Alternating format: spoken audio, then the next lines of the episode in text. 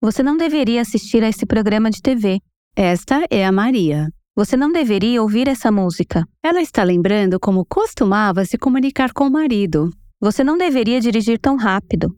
Você pode mudar de faixa agora? Isso soa familiar? Você realmente deveria fazer seu estudo bíblico. Era interminável.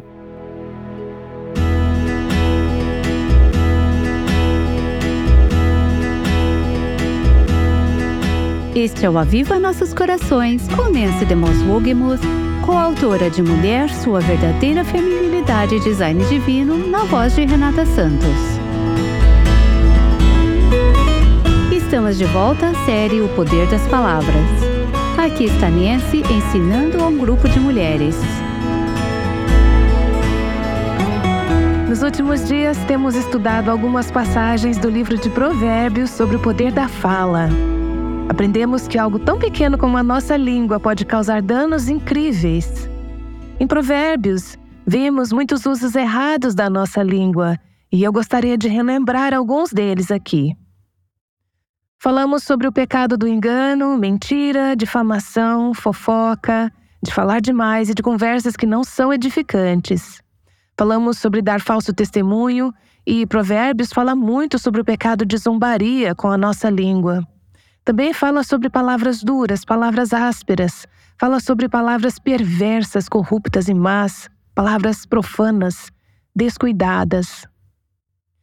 Não falamos sobre esta área na série atual, mas outra coisa que Provérbios fala é sobre se ostentar com a língua. Outra área que não abordamos é a briga, palavras briguentas, argumentativas e contenciosas. Aliás, Provérbios também nos lembra que um marido prefere viver no canto de um telhado ou sair e viver sozinho na selva do que viver com uma mulher de espírito contencioso e língua briguenta. A insistência constante pode afastar os homens, pode deixá-los loucos. Muitas vezes fazemos isso com nossa língua. Provérbios também fala sobre uma pessoa tola usando lisonja em suas palavras, palavras ignorantes e tolas. Ao estudarmos o livro de Provérbios nesses últimos dias, fomos constrangidas e confessamos nossos pecados. Dissemos: Senhor, perdoa-me. O espelho da tua palavra expôs o meu coração e mostrou-me as formas pecaminosas como eu tenho usado a minha língua. Vimos que esses tipos pecaminosos de fala estão ligados a um coração pecaminoso. Da abundância do coração, a boca fala. Choramos, oramos e compartilhamos o que aprendemos. Pedimos ao Senhor para purificar nossos corações e nossas línguas. Queremos ter certeza de que não estamos apenas evitando o uso errado de nossas línguas, mas também usando esse membro poderoso da maneira correta, saudável e que traga bênção. Durante esta série, entre uma sessão e outra, uma das mulheres disse: Tenho pensado em fazer um jejum de uma semana sem falar, um jejum com a minha língua. Isso pode não ser uma má ideia. Eu compartilhei com você como jejuei o falar por cerca de 40 horas, exceto quando eu falava comigo mesma em voz alta. Nesse ponto, eu perdi o controle. No entanto, Deus não deseja que fiquemos em silêncio para sempre. Deus deseja que usemos nossas línguas de forma que tragam vida, maneiras que construam, edifiquem e encorajem. Provérbios nos ensina de diversas formas, maneiras apropriadas de usar nossas línguas. As Escrituras nos ensinam a falar palavras que ajudam, animam e expressam sabedoria. Fomos desafiadas a não falar descontroladamente, Devemos falar palavras bem pensadas, apropriadas, gentis e verdadeiras. Uma temática ainda não explorada, a qual é abordada ao longo do livro de Provérbios, refere-se a usar a nossa língua para administrar uma repreensão sábia. Essa situação é delicada, pois, embora tenhamos a convicção de que nossa demonstração é sensata, a pessoa que a recebe pode não estar totalmente persuadida da sabedoria envolvida. Ao repreender nossos filhos, membros da igreja ou colegas de trabalho, é essencial garantir que abordamos a questão examinando nossos próprios corações, onde podemos estar vulneráveis. Embora possamos discernir claramente a vida dos outros, nossa visão sobre nossas próprias vidas pode ser menos nítida. Ao admoestar, é crucial fazê-lo com humildade e mansidão, pois há momentos apropriados para repreensões amorosas, sábias e gentis. Provérbios fala sobre a beleza da repreensão dada a quem está disposto a ouvir. Provérbios 25, 12. Deus usou esse versículo em minha vida pouco tempo atrás para me ensinar que eu precisava ter um ouvido que escutasse ativamente a repreensão sábia. Não podemos falar sobre a língua sem falar sobre o ouvido. Se estamos dispostas a administrar a repreensão sábia, Precisamos ter certeza de que estamos ouvindo a repreensão sábia quando Deus a coloca em nosso caminho. Provérbios fala sobre defender a causa dos desamparados com a nossa língua. Isso significa que devemos usar palavras cuidadosamente escolhidas. Provérbios 31, 9.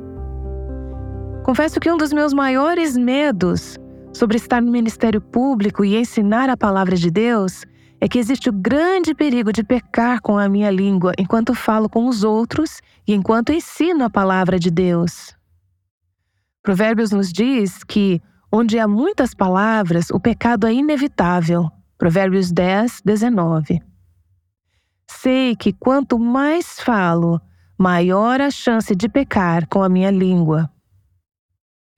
É por isso que tento tirar tempo para me preparar e fazer muitas anotações. Eu sei que quando começo a falar sem planejar ou pensar, tem a chance de dizer algo que não é sábio, não é prudente ou apropriado. Vimos usos corretos de nossa língua e usos tolos de nossa língua no livro de Provérbios. Deixe-me dar várias sugestões finais da palavra de Deus sobre como aplicar o que aprendemos e lemos. O primeiro passo quando Deus revela um problema ao nosso coração, é se arrepender, confessar as formas como pecamos com nossa boca. Não devemos focar em como os outros pecaram contra nós com as suas línguas, mas sim no que Deus nos mostrou.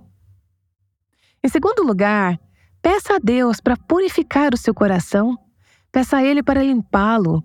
Assim, uma vez que o seu coração estiver purificado, você falará palavras puras a palavra do Senhor.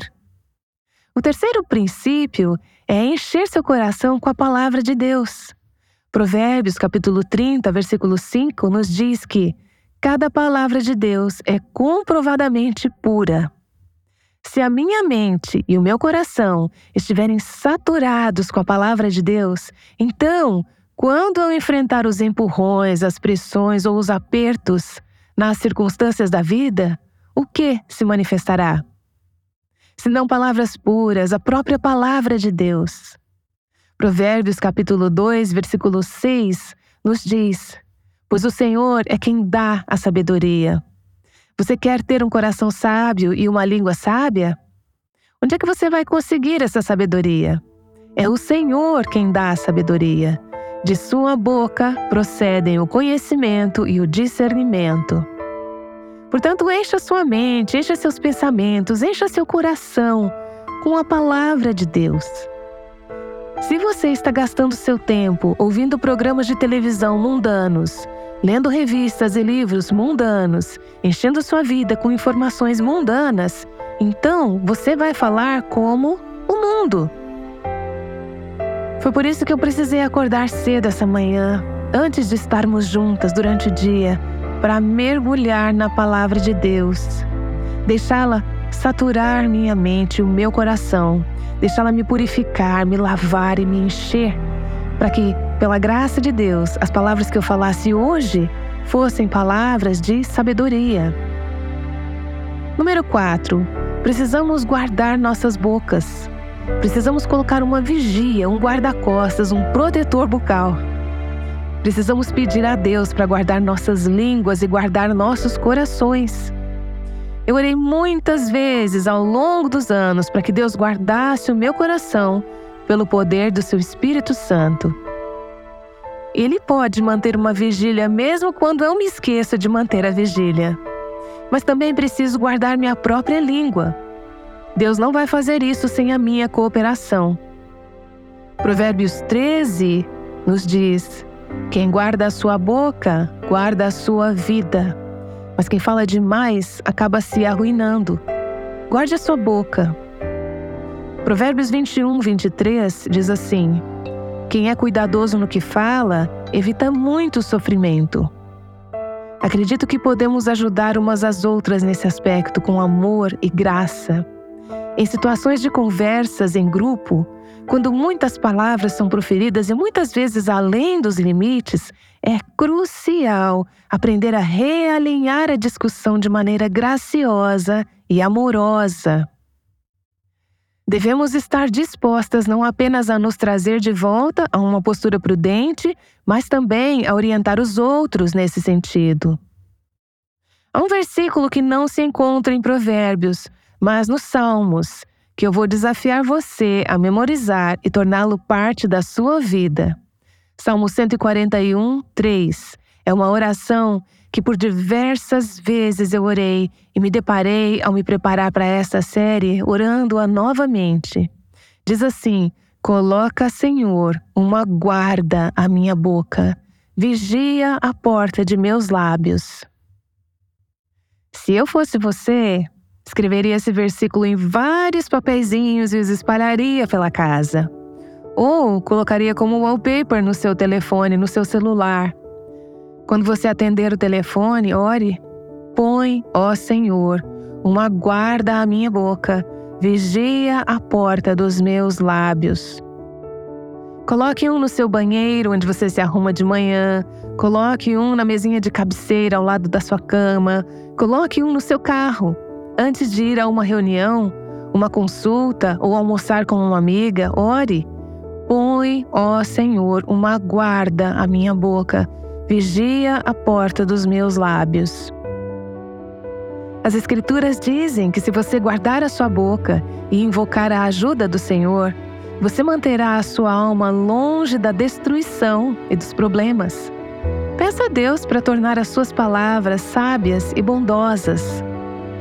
Um dos meus versículos favoritos no livro de Provérbios está no capítulo 31, versículo 26. Aliás, esse é outro versículo que seria ótimo memorizar. O capítulo fala de uma mulher virtuosa e diz: Fala com sabedoria e ensina com amor. Sua família diria que este versículo descreve você? As pessoas no seu local de trabalho diriam que este verso descreve a maneira como você fala? Diriam: aquela mulher Sempre que ela abre a boca, palavras de sabedoria fluem. Mesmo quando ela está dando orientação ou instrução aos seus filhos e está impondo regras, suas palavras estão cheias de bondade. Ela é uma mulher sábia e gentil. É o tipo de mulher que eu quero ser.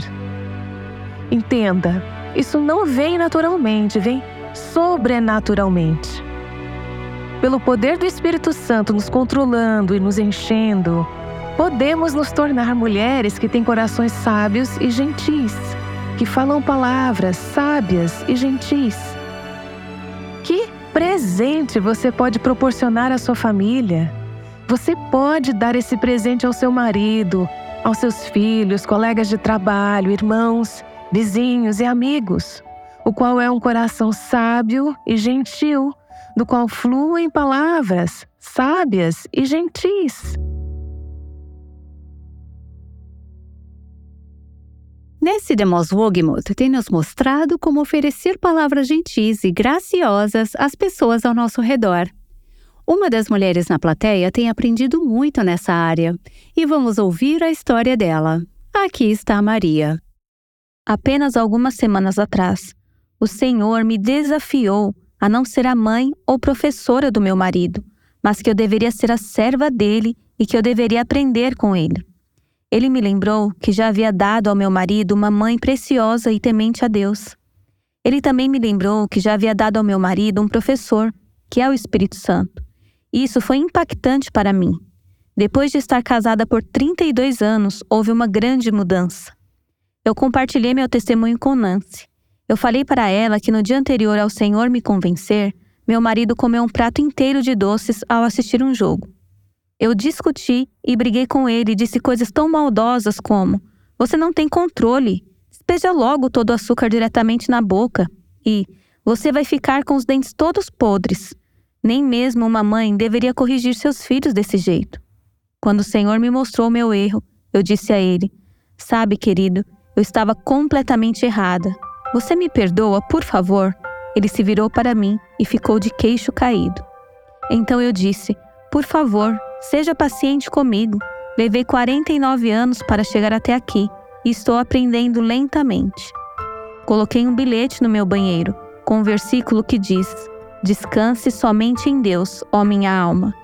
Dele vem a minha esperança. Salmo 62:5. Junto com uma nota Maria, pare de sufocar o seu marido e seus filhos com suas expectativas. Minha filha mais nova, de 21 anos, disse: Mãe, você notou a diferença no papai nas últimas semanas? Ela sabia que eu estava lutando contra o hábito de irritar e controlar e que estava tentando obedecer ao Senhor. Com encorajamento, ela disse: Até as orações do papai têm sido diferentes. Alguns dias depois, ela disse: Mãe, você notou como o papai está sorrindo mais? Deus é bom e nós ainda podemos aprender. Maria, em que áreas práticas você se viu tentada a ser a mãe ou a professora do seu marido? Eu costumava dizer coisas como: Você não deveria assistir a esse programa de TV.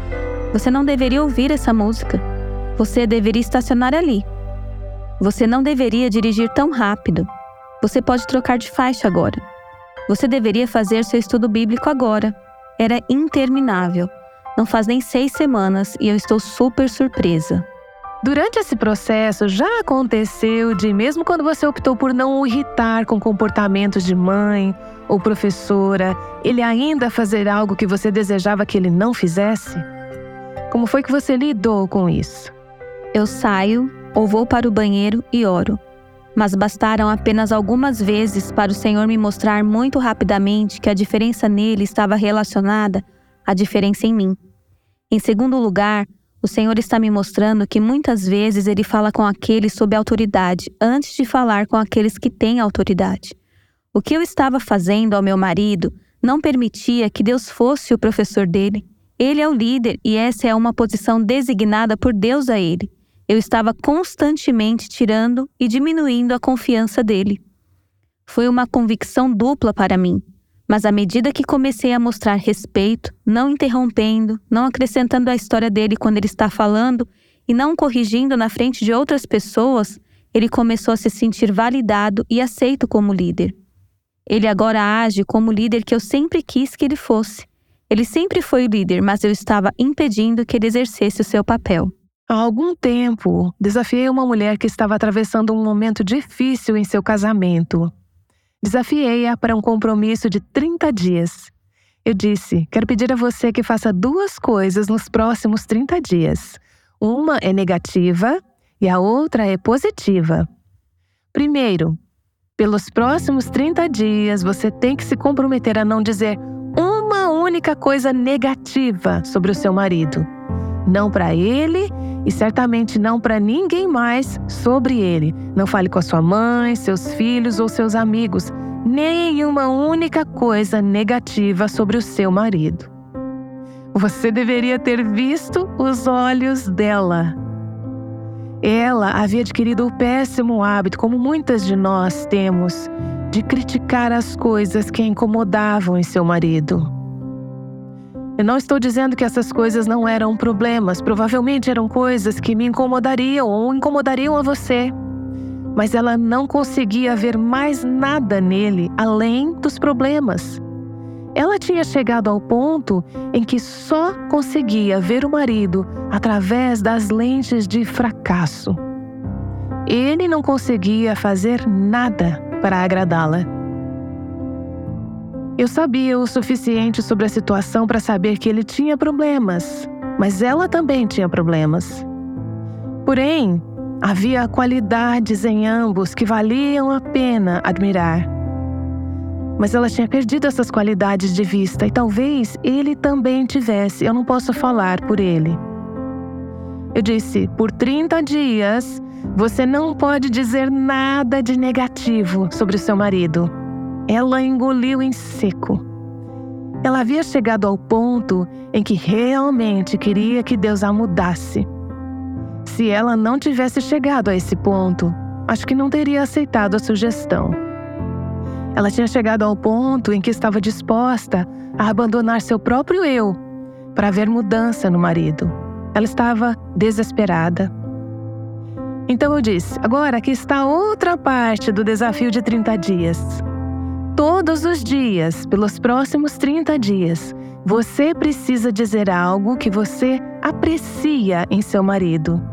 Diga a ele e diga a mais alguém sobre ele. Isso foi ainda mais desafiador de certa forma, porque já fazia muito tempo desde a última vez em que ela havia pensado em algo positivo sobre ele. Eu disse todos os dias: pense em algo que você aprecia nele. Se você não conseguir pensar em 30 coisas, pense em uma coisa e repita todos os dias por 30 dias. Verbalize para ele. Diga a ele o que você aprecia e diga a alguém mais o que você aprecia nele. Então eu disse a ela o que eu estou dizendo a você agora. Eu não posso fazer promessas sobre o que acontecerá com ele nos próximos 30 dias, mas eu prometi a ela, eu posso garantir que você estará diferente em 30 dias. Por quê? Porque você estará vendo esse homem com olhos de amor, o tipo de amor que nunca falha. De acordo com a palavra de Deus, você pode aprender a amar Há uma fonte sobrenatural de amor dentro de você se você é filha de Deus. Isso significa que há esperança. Esperança tão grande e poderosa quanto o amor de Deus.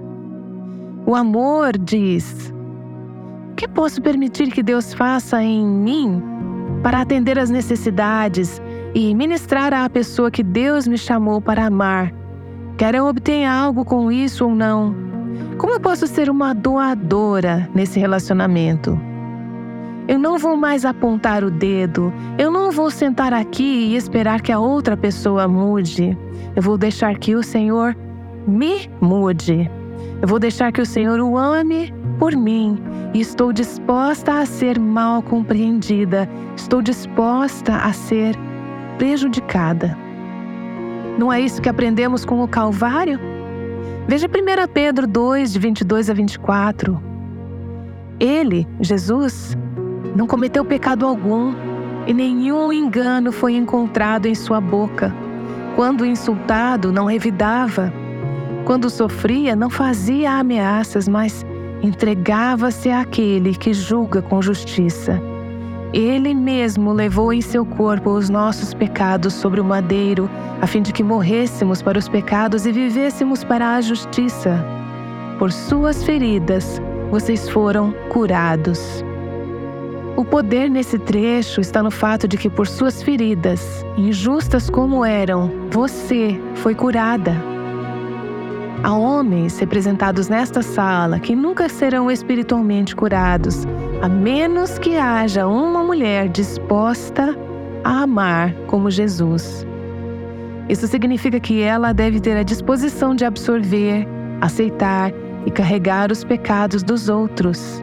Isso é amor.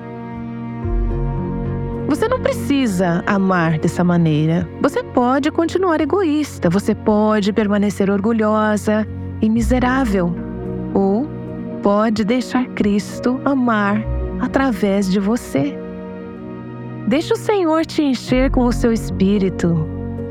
Deixa o Senhor te dar um amor sobrenatural pelo seu marido. Bem, você diz, ele vai mudar?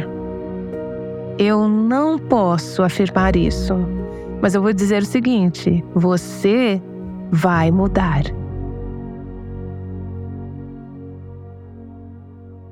Nancy DeMoss Wogemuth lançou um desafio às mulheres para encorajarem seus maridos todos os dias por 30 dias. Nancy compartilhou esse desafio muitas vezes e constantemente ouvimos de mulheres que viram resultados surpreendentes. Mulheres como Julie. Levaria muito tempo para dar centenas de exemplos de como minha insistência nunca funcionou. Sempre foi feito sob o pretexto de compartilhar a verdade com amor. Mas foi aí onde Deus entrou com a sua sincronia. Ele trabalhou no coração do pai dos meus filhos. Acho que essa é a maior bênção. Quando eu me afasto e permito que Deus trabalhe na vida do meu marido e eu sou sua ajudadora, eu o encorajo e eu elogio e deixo tudo nas mãos de Deus. Se houver alguma mudança que meu marido precise fazer, Deus fará isso. Deus mudou o meu coração e me fez ser a esposa que meu marido precisava para que ele pudesse ser o líder de nossa família. A oração é a linha direta e um tempo consistente em sua palavra. Acho que é isso que o desafio, no final das contas, me mostrou. Foi um desafio maravilhoso de se fazer. Eu recomendo a todas as mulheres, mesmo que elas achem que seu casamento está indo maravilhosamente bem para se levantarem e aceitarem esse desafio.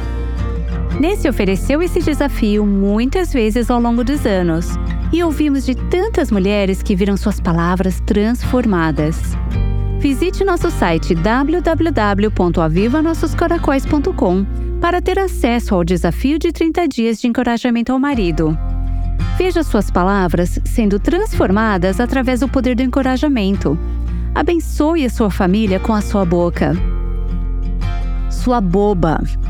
Uma de nossas ouvintes frequentemente ouvia essa frase quando era pequena, e isso a afetou por anos. Mas Deus está ensinando a ela a passar adiante palavras de paciência e bondade. Vamos ouvir a história dela amanhã. Ontem mesmo passei por uma situação em que estava tentando dar uma explicação simples do porquê eu precisar desligar o telefone. Eu lembrei de que eu não precisava compartilhar todas essas informações não precisava explicar a alguém tudo o que estava acontecendo para que não pensassem que eu era uma boba. Ainda tenho muita dor porque não resolvi algumas feridas com meu pai. Por causa disso, não honrei meu pai. Preciso ir até ele e pedir perdão. Vamos ouvir essa história amanhã, aqui no Aviva Nossos Corações. O Aviva Nossos Corações é um ministério em língua portuguesa do Revival Hearts, com Nancy DeMoss Wogemuth que chama as mulheres à liberdade, à plenitude e à abundância em Cristo.